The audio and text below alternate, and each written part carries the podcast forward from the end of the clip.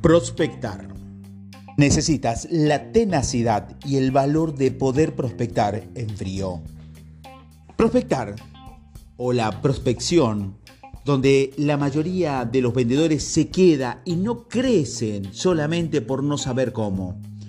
Aquí vas a aprender algunas técnicas de cómo prospectar sin referencia y cómo prospectar por teléfono para que te sea mucho más práctico.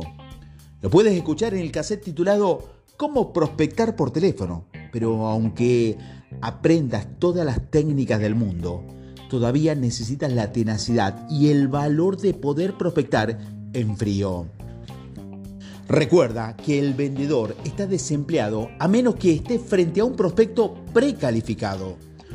Un problema muy común entre los vendedores es que empiezan a crecer y en lugar de ver más prospectos nuevos, se envuelven totalmente en brindar servicio a, los clientes ya vendidos, sin saber que están frenando su desarrollo. No te lo voy a aconsejar que abandones a tus clientes establecidos, puesto que son los que te traerán más prospectos en el futuro. Pero sí te voy a sugerir que apliques la regla número uno en prospección. Un asistente del vendedor. Un asistente de vendedor es una persona que se encargará de hacer todas las labores que tú necesitas hacer, como escribir una carta, llenar papelería, llamar a clientes establecidos para brindar servicio y todas las actividades que te privarán de estar prospectando. Ocupar a una secretaria o a un aprendiz de vendedor, al cual posteriormente podrás promoverlo, Siempre recuerda que debe existir en tu carrera para poder crecer. Existen tres tipos de prospecto. El primero es el que está de acuerdo con todo lo que uno dice, pues no piensa comprar. Por eso no te pondrá objeciones. Este es uno de los peores prospectos. El segundo, aquellas personas que no hacen preguntas ni responden a las tuyas. No muestran emociones, porque no piensan comprar. Este es el peor. Y el tercero es el que tiene mil objeciones y pregunta. Este es el mejor. Bien, ahora que ya cuenta con una presentación profesional, debes estar seguro de que es efectiva y por lo tanto va a funcionar en la mayoría de las veces. El siguiente paso es conseguir a las personas a las que vas a hacer tu presentación. ¿Verdad?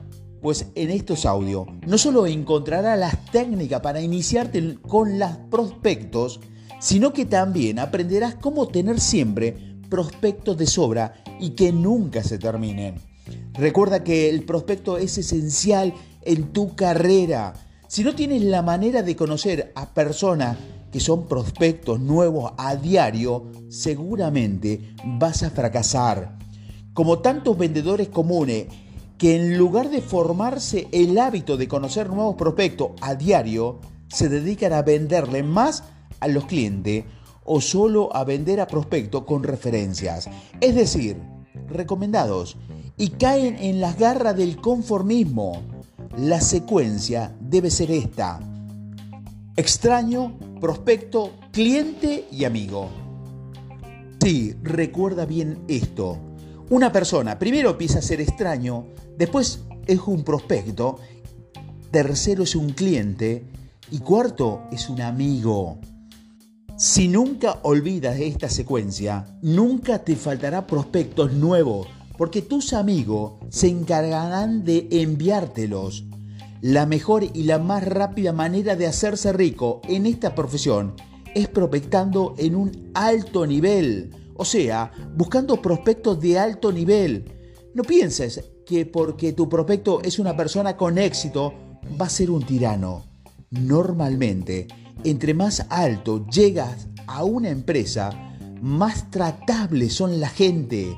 Te darás cuenta de que no tienes esa actitud por su posición, sino que tiene esa posición por su actitud.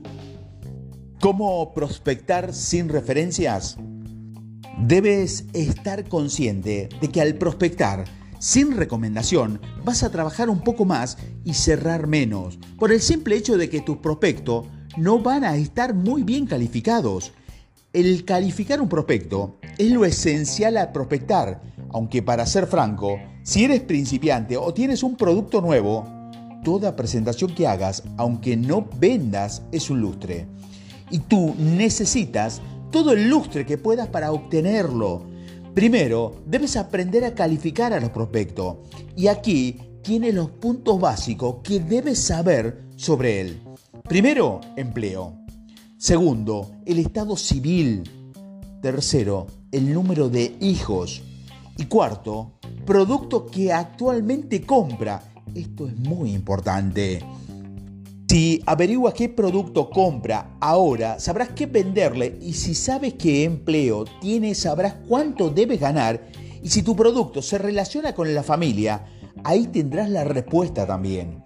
Es importante estar consciente de que es mucho más fácil y más productivo venderle a prospectos recomendados, así que debes tener presente que estás empezando en frío y que todo lo que necesita es presentar a uno y aunque no le vendas, obtendrás recomendaciones. No te demoralices.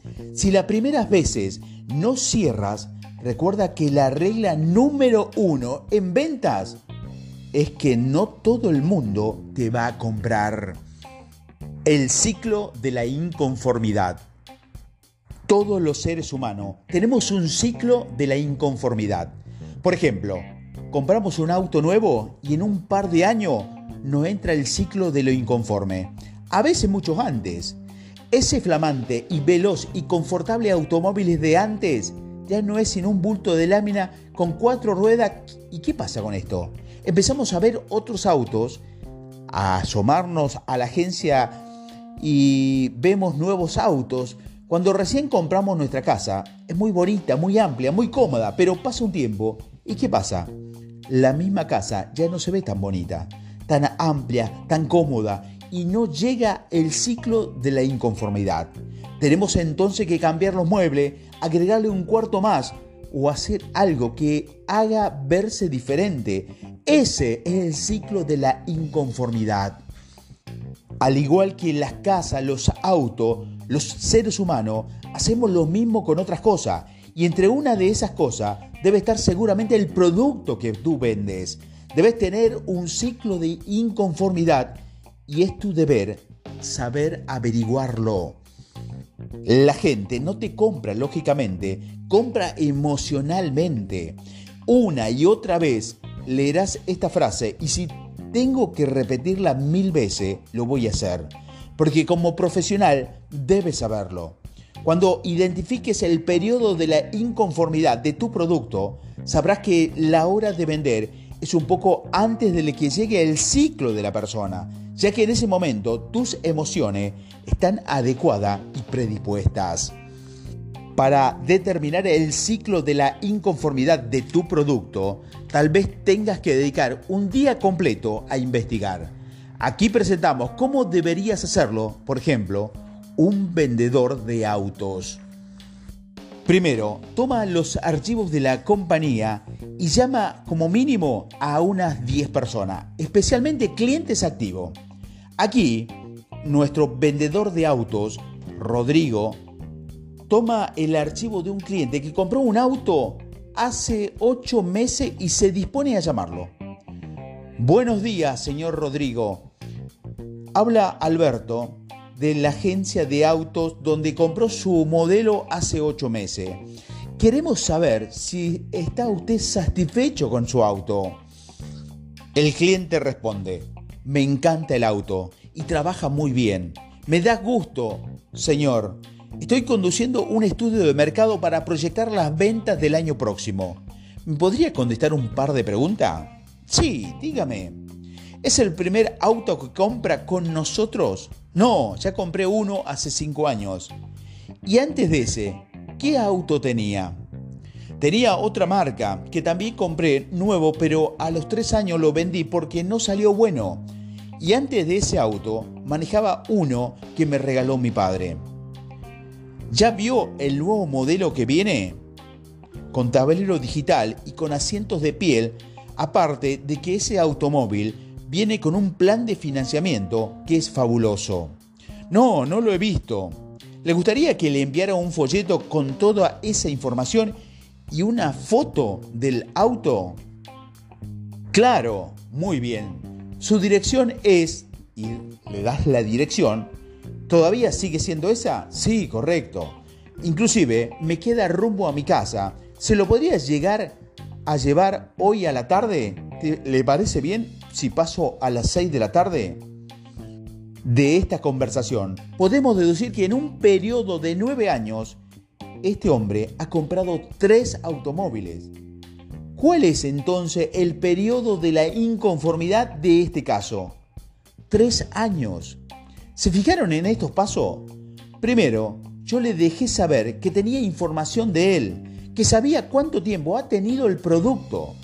Debes hacer varias llamadas y concentrarte en lo que ya está en el ciclo de la inconformidad del cliente.